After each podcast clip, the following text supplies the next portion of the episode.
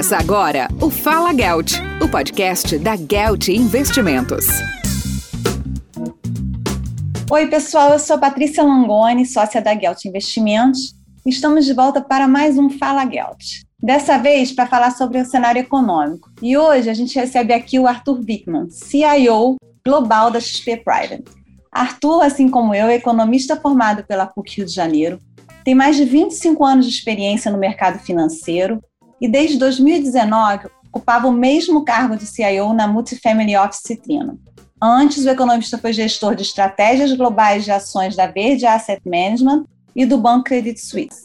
Gestor de equity na UBS Asset Management, além de passagens pelos bancos Icatu e Pactual. Seja muito bem-vindo, Arthur. Obrigado, Patrícia. Poxa, é um prazer enorme estar aqui com você e, e com todos os clientes da Gelt.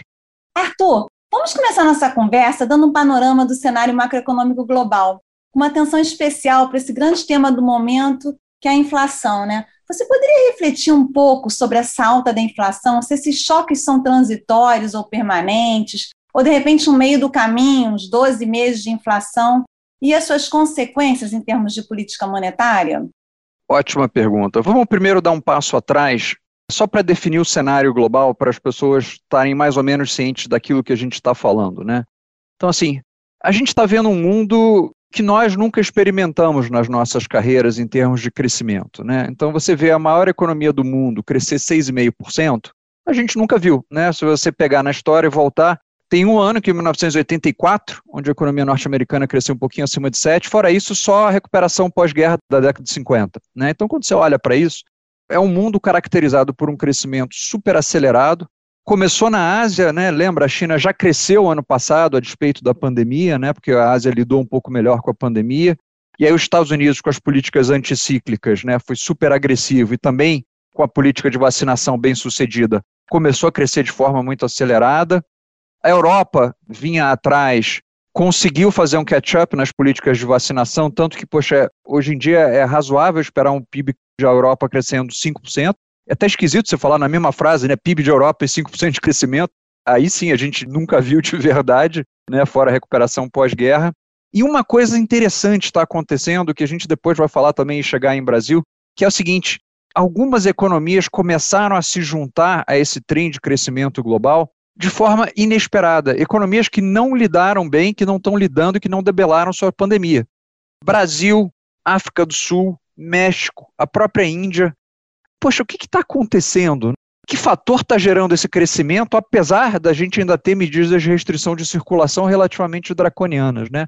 E aí você tem duas explicações possíveis, eu estou mais para o campo da segunda do que da primeira. O primeiro é dizer o seguinte, olha, você está tendo uma insurgência social em larga escala, as pessoas simplesmente resolveram ignorar o que os governos estão dizendo, o que não explica 100% do problema, porque as pessoas podem ignorar isso, mas as empresas não. Né? Então as empresas têm que seguir, né? os restaurantes não podem operar com capacidade máxima, tem horário restrito, etc.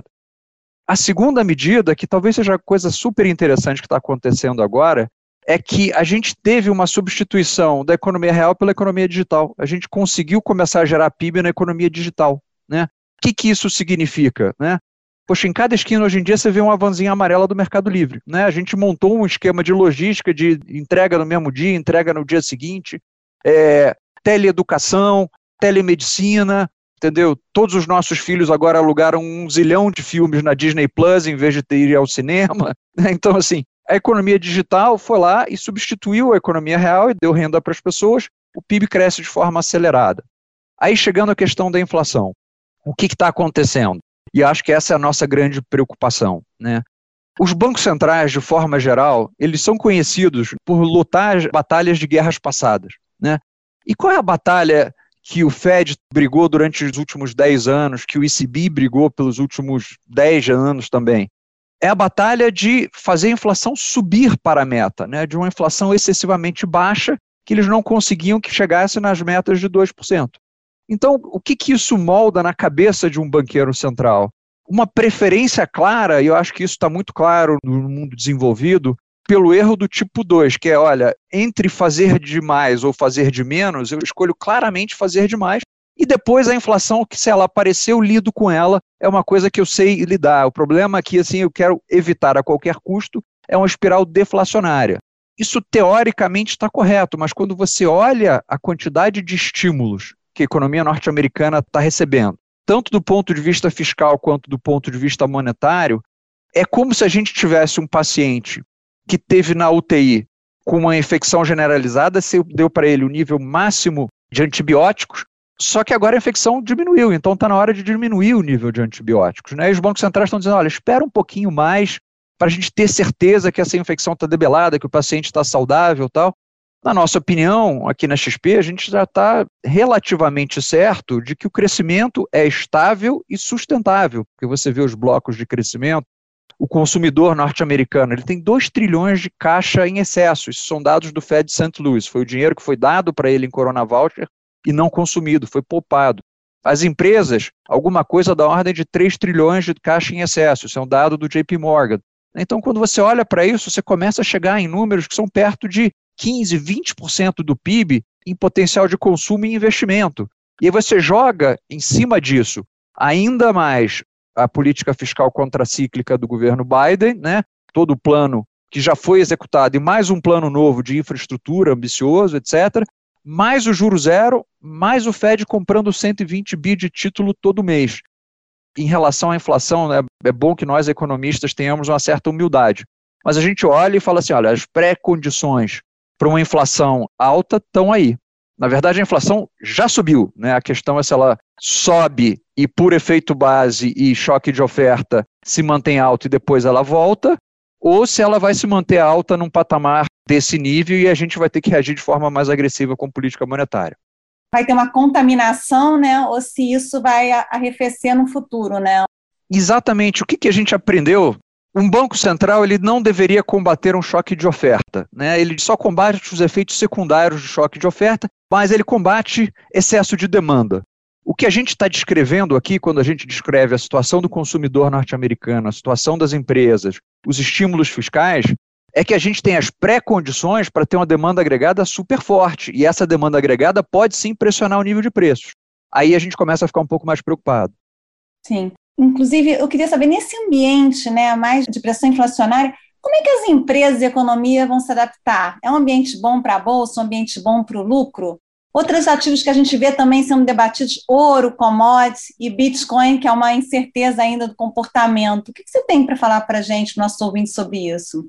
Olha, essa outra pergunta é excelente. Uma coisa muito clara, gente. Se você foi um investidor de renda fixa nos Estados Unidos ao longo de 2021, você já tomou um calote da ordem de 3 a 4% real, né? Porque a inflação vai ser em torno de 3 a 4% real acima da tua taxa de juros, né? Então, quando você olha para isso, você fala assim, poxa, eu estou com a taxa de juros real de menos 3, menos 4, é como se o governo norte-americano já tivesse me dado um micro calote, né? Ativos reais não, né? A gente está falando de títulos do governo norte-americano. Ativos reais têm a capacidade, por definição, a gente chama ele de ativos reais, porque eles têm a capacidade de se defender de certa forma da inflação. A bolsa como um todo se defende de forma homogênea? Não. Né? Primeiro, a bolsa como classe de ativo, a gente sabe, e isso é documentado já historicamente, que inflações mais altas começam a impactar o múltiplo que a gente paga pelas empresas, porque tem um aumento da taxa de desconto e tem um aumento da incerteza macroeconômica. Então, são dois efeitos. Então, você tem o efeito da gente pagar múltiplos mais baixos, que deprime um pouco o valor da bolsa. Mas, por outro lado, você tem o lucro nominal crescendo. Né? Então, o que você tem que fazer agora? Você tem que agora exercer um pouco de julgamento, em vez de você fazer aquele julgamento de forma uniforme, dizer, olha, eu vou tratar a bolsa como um ativo uniforme, não, a bolsa passa a ser um conjunto de empresas, algumas das quais vão se beneficiar dessa inflação e algumas das quais vão sofrer mais com essa inflação. E você tem que começar a escolher com cuidado. Via de regra, com a regra boa para você escolher? Olha, empresas que têm pricing power. O que é pricing power? Capacidade de reajustar preço. Né? Se a inflação está subindo, você tem a capacidade de reajustar preço. Ou seja, você tem uma demanda inelástica, que um economista chama disso. A Nike teve um aumento de custos de 20%, ela consegue aumentar o preço do tênis em 30%? Ela consegue aumentar o preço do tênis em 30 dólares se o custo subiu 20 dólares? Né? Se ela conseguir, ótimo, né? Você está tendo um crescimento de receita e um crescimento de margem. São as duas coisas que você tem que olhar, né? Então você tem que olhar com certo cuidado, começar a fazer uma seleção de ativos dentro da bolsa, de forma que você escolha ativos se beneficiam de um processo inflacionário, né? Assim, historicamente a gente tem paradigmas para poder olhar, olha, inflações passadas, quais os setores se comportaram melhor, e você tem essas regras lógicas que você pode usar, dizer o seguinte, olha, quem vai ter crescimento de receita, quem vai ter crescimento de margem. Normalmente, quando você olha esse processo, você pega as empresas de commodities, você pega bancos, né? Bancos, normalmente, a gente está falando de uma subida de taxa de juros eventual, de uma curva de juros um pouco mais inclinada, né? E bancos se beneficiam da inclinação da curva de juros. Você está falando de uma, algumas partes do setor industrial, algumas partes do setor de consumo de empresas que têm pricing power. Então, assim, tem um conjunto de empresas que historicamente se beneficia e que, logicamente, seguem essa regra, porque tem boa marca e conseguem colocar preço. Tá? É, você falou de Bitcoin, né, ou de criptoativos ou de moedas digitais. Isso é uma coisa que a gente não sabe. Teoricamente, né, o algoritmo lá do Satoshi Nakamoto limita a quantidade máxima de bitcoins que podem ser minerados a 21 milhões. Né? Então você fala assim, bom, teoricamente por demanda e oferta, se a gente está aumentando muito a quantidade de papelzinho verde que a gente chama de dólar que a gente está imprimindo, o preço do bitcoin deveria ajustar. Né? A verdade é que por enquanto não foi isso que aconteceu. O preço do Bitcoin subiu muito, mas o preço do Bitcoin ele tem estado muito mais correlacionado com ativos de risco do que ele tem estado correlacionado com ativos negativamente correlacionados à inflação, como por exemplo o ouro. Né? Então, assim, a correlação do Bitcoin com o S&P é maior do que a correlação do Bitcoin com o ouro. Né? Então, quem pensa que o Bitcoin é ouro eletrônico, não é assim que ele tem operado. Agora, a gente tem um histórico muito curto de preço para dizer, para fazer alguma observação estatística relevante. Então, acho que com Bitcoin você tem que tomar um certo cuidado. Logicamente, se você supuser que ele é um ativo real de quantidade limitada, você vai dizer, bom, o preço deveria subir, mas eu não tenho nenhum paradigma histórico para te dizer, olha, eu tenho certeza que isso aconteceu, como, por exemplo, acontece com o ouro. Ainda é incerto, né? Ainda é novo. Isso. A gente ter essa avaliação. De setores, qual que você considera mais promissor nesse momento de pressão inflacionária? Commodity, você falou um pouco de industrial and financial. A gente descarta tech ou ainda não parece tão óbvio? Não dá para descartar tech. Eu acho que o descarte de tech é uma regra tola. Tá? acho que a gente pode fazer melhor do que isso. Porque tech é um setor muito heterogêneo. Todo mundo coloca tech como se fosse um setor homogêneo, mas ele não é. Vamos quebrar tech em quatro subgrupos, e esses subgrupos são arbitrários, mas vamos quebrar em quatro subgrupos para ver como é que eles deveriam se comportar em relação à subida de inflação. Você pega, entendeu, a tecnologia antiga. Né? Tecnologia antiga, vamos chamar de IBM, entendeu? Essas coisas assim, que já estão aí há mais tempo, que não tem muito crescimento de receita, e não tem muito mais é, evidência de que você tem pricing powers. Aí você vai olhar e vai dizer, olha, pode ser que esses ativos sofram um pouco mais, um pouco menos com inflação, entendeu? Aí você vai olhar, por exemplo, o setor que está indo super bem agora, que é o setor de semicondutores, que ele é um setor cíclico. O setor de semicondutores, semicondutores, gente, para quem não sabe, é chip, né? Memória, DRAM, NAND, tudo que a gente usa nos nossos celulares, nos nossos computadores, né? Então, assim, quando você olha para isso, ele se comporta muito mais como uma commodity do que com uma empresa de tecnologia, apesar de ser um setor altamente intensivo em tecnologia, em capital intelectual. Né? Então tem ciclos de preço muito pronunciados e no momento tem uma falta, uma escassez absoluta. Né? As empresas estão deixando de fazer carro porque não tem chip para colocar dentro do carro. Então assim, a gente está numa escassez absoluta, então você está num momento super favorável do ciclo de semicondutores. Né? Aí você tem o que a gente chama de mega caps. Né? Aí a gente está falando de Facebook, estamos falando de Google, estamos falando de Amazon. E o que, que essas empresas são? Elas são oligopólios naturais. O que, que um oligopólio tem? Capacidade de colocar preço. Então, para todo mundo que fala para mim assim, olha, eu vou vender tecnologia porque os juros vai subir, você tem que me explicar por que, que um oligopólio natural não vai ser capaz de reajustar seus preços em linha com a inflação. Por que, que Google não vai ser capaz de reajustar search, entendeu? E os seus ad spending de acordo com a inflação. Então, assim, é uma conversa que eu acho que a gente tem que ter. Por isso que eu acho que a regra de dizer, olha, descarta a tecnologia como um todo, ela é tola. Por quê? Porque tem empresas que têm pricing power. A Microsoft tem pricing power, o Facebook tem pricing power, eles são oligopólios. Né? A Amazon, de certa forma, tem pricing power.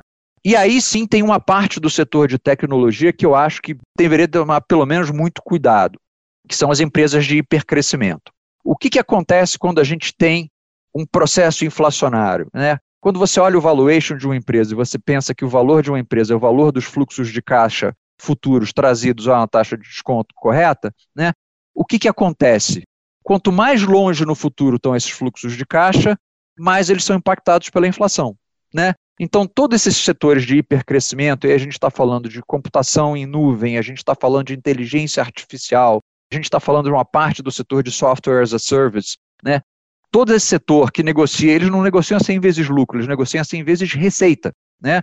E porque eles têm um crescimento de receita muito acelerado, todo esse setor, aí sim, o valor presente, quando você faz a conta e coloca uma taxa de desconto muito mais alta, o valor presente é muito mais afetado.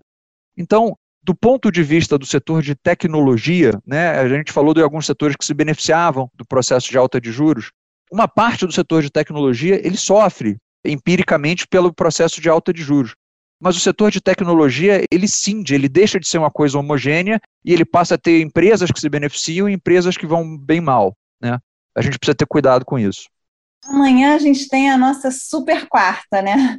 aonde estaremos observando né, os comunicados tanto do FED, que a gente já sabe que ele não vai aumentar juros, tem que meio ler as entrelinhas do comunicado, e vindo um pouco para o cenário doméstico, o Copom, né, que já antecipou que vai aumentar 0,75, deve passar os juros de 3,5 para 4,25, mas a gente observa aqui no Brasil um risco extra, né, que é o fiscal, né, o nosso risco crônico, né, da relação uhum. dívida pública, e mais ainda agora as eleições de 2022 esse próximo governo, né, ele vai ter que adotar, independente dele ser centro, direita, esquerda, ele vai ter que adotar uma agenda bem liberal fiscalista, né?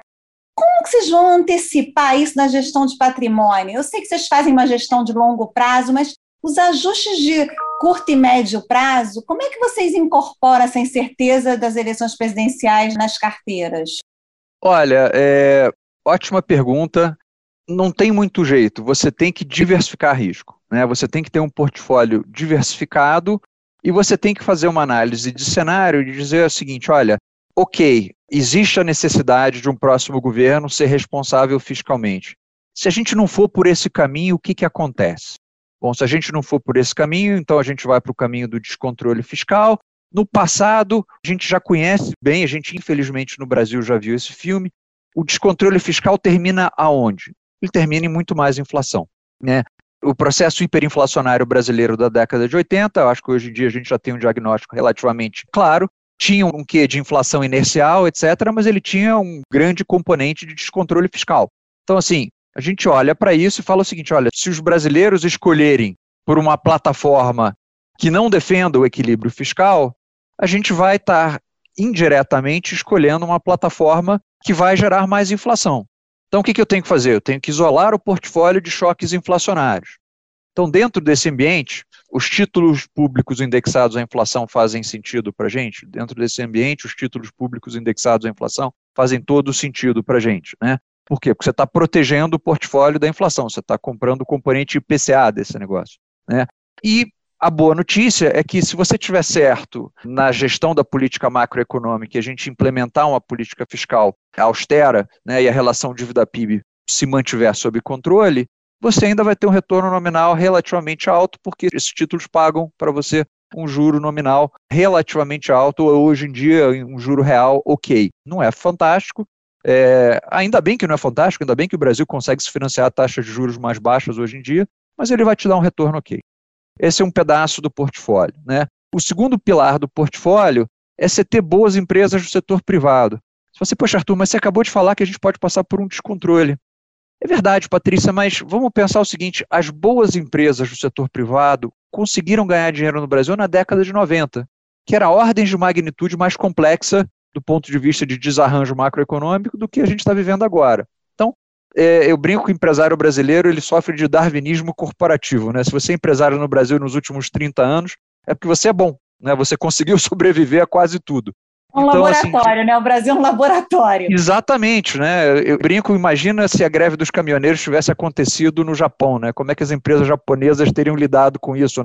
Então, assim, de verdade, o empresário brasileiro foi lá e aprendeu a lidar com isso. Não foi, entendeu, particularmente é, prazeroso, mas a gente sabe lidar com muita incerteza.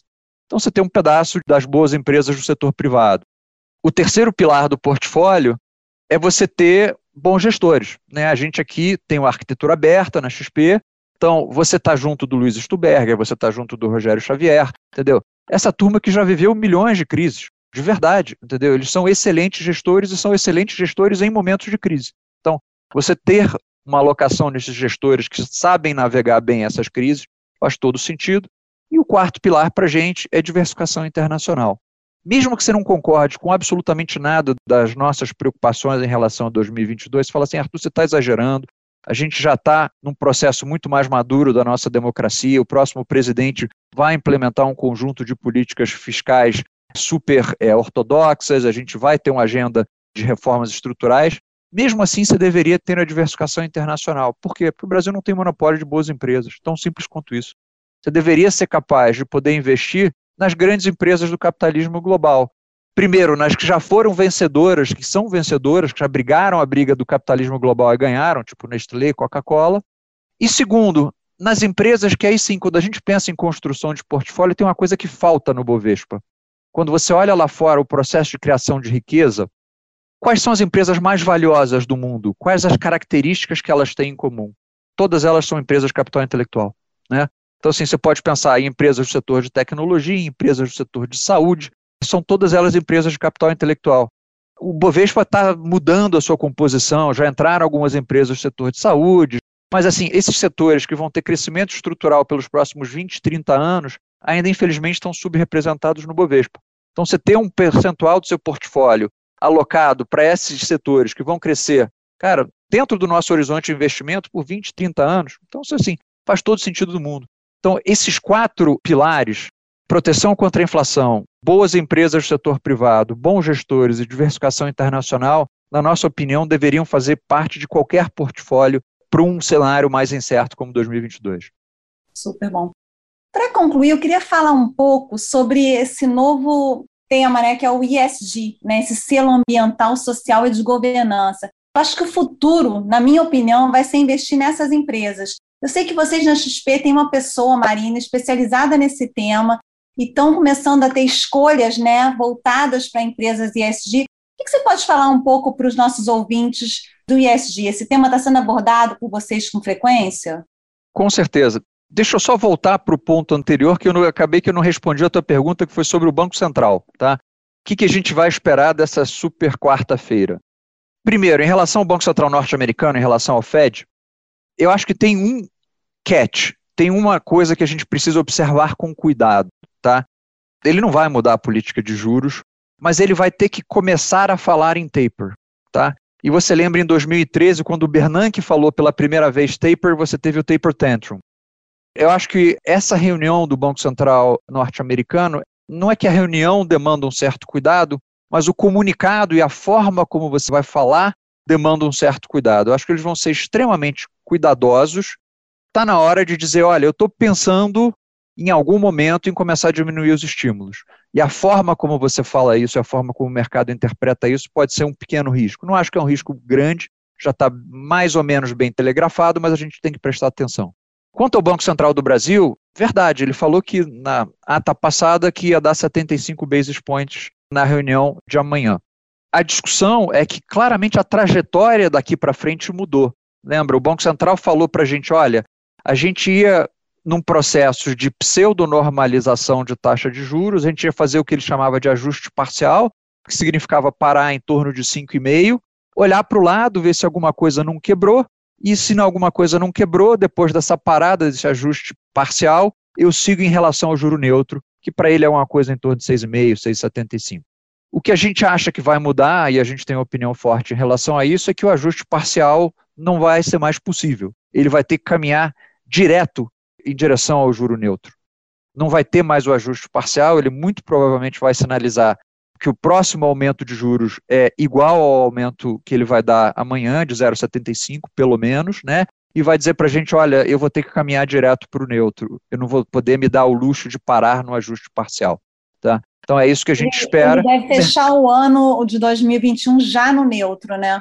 Antigamente que... estava achando que ele ia fechar em 5, 5,5. Por que, que ele precisa fazer isso? Porque quando o horizonte de política monetária, segundo o próprio Banco Central, já passou a ser 2022. Né? E quando você olha as expectativas de inflação para 2022, elas estão começando a divergir da meta.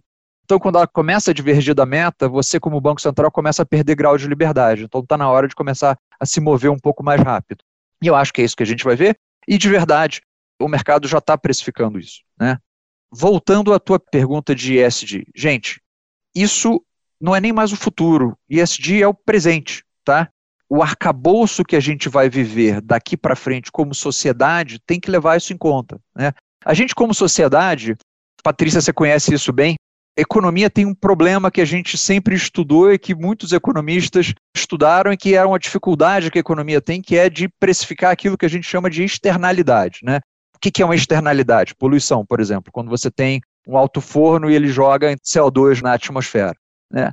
A gente trabalhou durante muito tempo como se o nosso consumo não tivesse nenhum tipo de externalidade. A gente pudesse consumir o tênis Nike e o CO2 que é emitido para produzir esse tênis Nike não faz a menor diferença. Né? A gente não tem que levar isso em conta. A gente descobriu que isso não é verdade. Tem toda uma discussão sobre qual a magnitude do impacto, mas que existe um impacto sobre o meio ambiente e que a gente precisa começar a lidar com isso de forma muito proativa. Né? Então, eu acho que o que vai acontecer a partir de agora já está acontecendo. A XP tem tentado ser pioneira nisso, incorporar todos esses fatores que são absolutamente essenciais para a sociedade como um todo. Tá? E que vão ser essenciais para o processo de geração de retorno. Porque uma coisa é você dizer, ah, isso vai ser essencial para a sociedade, mas isso vai ser indiferente para o teu portfólio. Não, não vai ser verdade. Isso vai ser essencial para a sociedade e isso vai ser impactante no seu portfólio. Por quê? Pensa o seguinte: só a diferenciação de custo de capital. Olha, o Fundo Soberano da Noruega, o Fundo Soberano de Singapura vão começar agora a ter critérios de screening de ESG de exclusão de empresas com base nesses critérios. Então, o que vai acontecer? Poxa, as empresas que estão incluídas vão ter um múltiplo mais alto, as empresas que forem excluídas vão ter, por definição, um múltiplo mais baixo. Então, você vai ter começar a ter diferencial de custo capital entre as empresas de forma estrutural. Então, eu, como gestor, tenho que começar a levar isso em conta. Né? Se uma empresa vai ter um diferencial competitivo com base no custo capital mais baixo, eu tenho que levar isso em conta. Né? O que é difícil de fazer, Patrícia, e a gente aqui na XP gasta um tempo muito grande, por isso que a gente precisa de talentos como a Marina, é que fazer isso bem feito, é fazer o que a gente chama de greenwashing, que é você dizer que faz, mas não faz, é muito fácil. Você fazer isso bem feito dá um trabalho grande. Por quê? Porque o mundo sequer concordou em quais são os padrões de disclosure de informação. Então, por exemplo, tem regiões inteiras do mundo que a gente não sabe como é que as empresas lidam com a questão de igualdade de oportunidade. A gente não sabe. Não é que a gente sabe que elas lidam mal, ou não é que a gente sabe que elas discriminam. A gente simplesmente não sabe, porque não tem informação padronizada. Né? Então a gente tem que ir lá, fazer um trabalho, buscar essa informação, entendeu? Fazer uma pesquisa. Então, assim, dá um trabalho grande. Mas, sem dúvida nenhuma, esse é o futuro. O futuro não vai ter portfólios ISG e portfólios não ISG. O mundo inteiro vai caminhar para portfólios que seguem essas regras, porque é assim que a sociedade está caminhando. Então, eu acho que isso aí é, sem dúvida nenhuma, uma das tendências mais pronunciadas que a gente vai viver, e ficar para trás disso, acho que pode é, gerar consequências muito ruins para os portfólios. As empresas, acho que cada vez mais vão se ajustando a esses padrões, né? Exatamente. Tem poucas ainda no Brasil, mas eu acho que a tendência é se ajustar e todas terminarem sendo ESG de alguma forma. Isso, você vê a própria XP, entendeu? A XP é uma líder disso, tanto da liderança como dos funcionários. Os funcionários cobram da liderança, olha, vamos lá, entendeu? A gente tem que estar com esses critérios, a liderança também cobra da gente. Então, assim, vem de baixo para cima, top-down e bottom-up, né? Então, assim, de baixo para cima e de cima para baixo. E você vai ver cada vez mais, quer dizer, os funcionários das empresas engajados com isso. Você vê lá no Vale do Silício os funcionários da Google questionando o CEO da Google, dizendo: olha, tem certeza que a gente tem igualdade de oportunidade? Vamos começar a medir esse negócio de forma certa. E você vê os funcionários entendeu, questionando a liderança da empresa em relação a isso. Você vai ver cada vez mais. Então, você vai ter essa tendência, para mim, é uma tendência inexorável. Você vai ver isso do lado de fora para dentro de dentro para fora. E quando você tem essas duas mudanças acontecendo ao mesmo tempo, aí você tem uma força muito poderosa em ação. Arthur, que delícia essa conversa. Eu ficaria conversando aqui com você mais uma hora. Muito obrigada pela sua participação hoje com a gente aqui no Fala Gelt. Foi uma honra. Antes de ir, eu queria pedir para você deixar o seu recado Fala Gelt para os nossos ouvintes. Um lema, uma frase que você leve como inspiração para a sua vida. Fala Gelt. Olha, a gente, em mercado financeiro, eu gostaria que vocês lembrassem de duas coisas, tá? Que foram coisas que eu aprendi a duras penas no mercado financeiro. Primeiro, o mundo é mais complexo do que a gente imagina. Então, ter um pouco de humildade em relação àquilo que a gente conhece, aquilo que a gente não conhece. Respeitar o desconhecido faz bem para os portfólios e para a nossa saúde financeira. E segundo, gente, não para de aprender nunca. Tá? O mercado financeiro é uma máquina de gerar conhecimento, só que esse conhecimento sempre cresce. Se você parar, é a coisa mais perigosa que pode acontecer com a sua carreira e com o seu portfólio. Então, assim, você gosta de estudar o mercado financeiro, se você gosta de estar envolvido com o mercado financeiro, ou você pode terceirizar essa decisão para alguém e um dos critérios que você tem que escolher para quando você olhar essa pessoa dizer o seguinte, olha, essa pessoa tem um modo perpétuo de sempre estudar e aprender coisas novas, porque eu faço isso há 25 anos e todo dia uma das coisas que mais me deixa animado é sentar aqui e aprender coisas novas todo dia. E você nunca vai poder parar. Nunca vai poder parar e essa é a graça do mercado financeiro. Então, um pouco de humildade e estar tá sempre disposto a aprender todo dia uma coisa nova eu acho que essa é a fórmula de sucesso de se manter, entendeu? No longo prazo, numa coisa tão difícil como o mercado financeiro. Muito obrigada mais uma vez, Arthur. É isso aí, pessoal. Até a próxima semana. Gente, Patrícia, obrigado. Até logo a todos. Muito, Muito obrigada, obrigado pela Arthur. Tá, foi um prazer. Você ouviu o Fala Gelt, o podcast da Gelt Investimentos.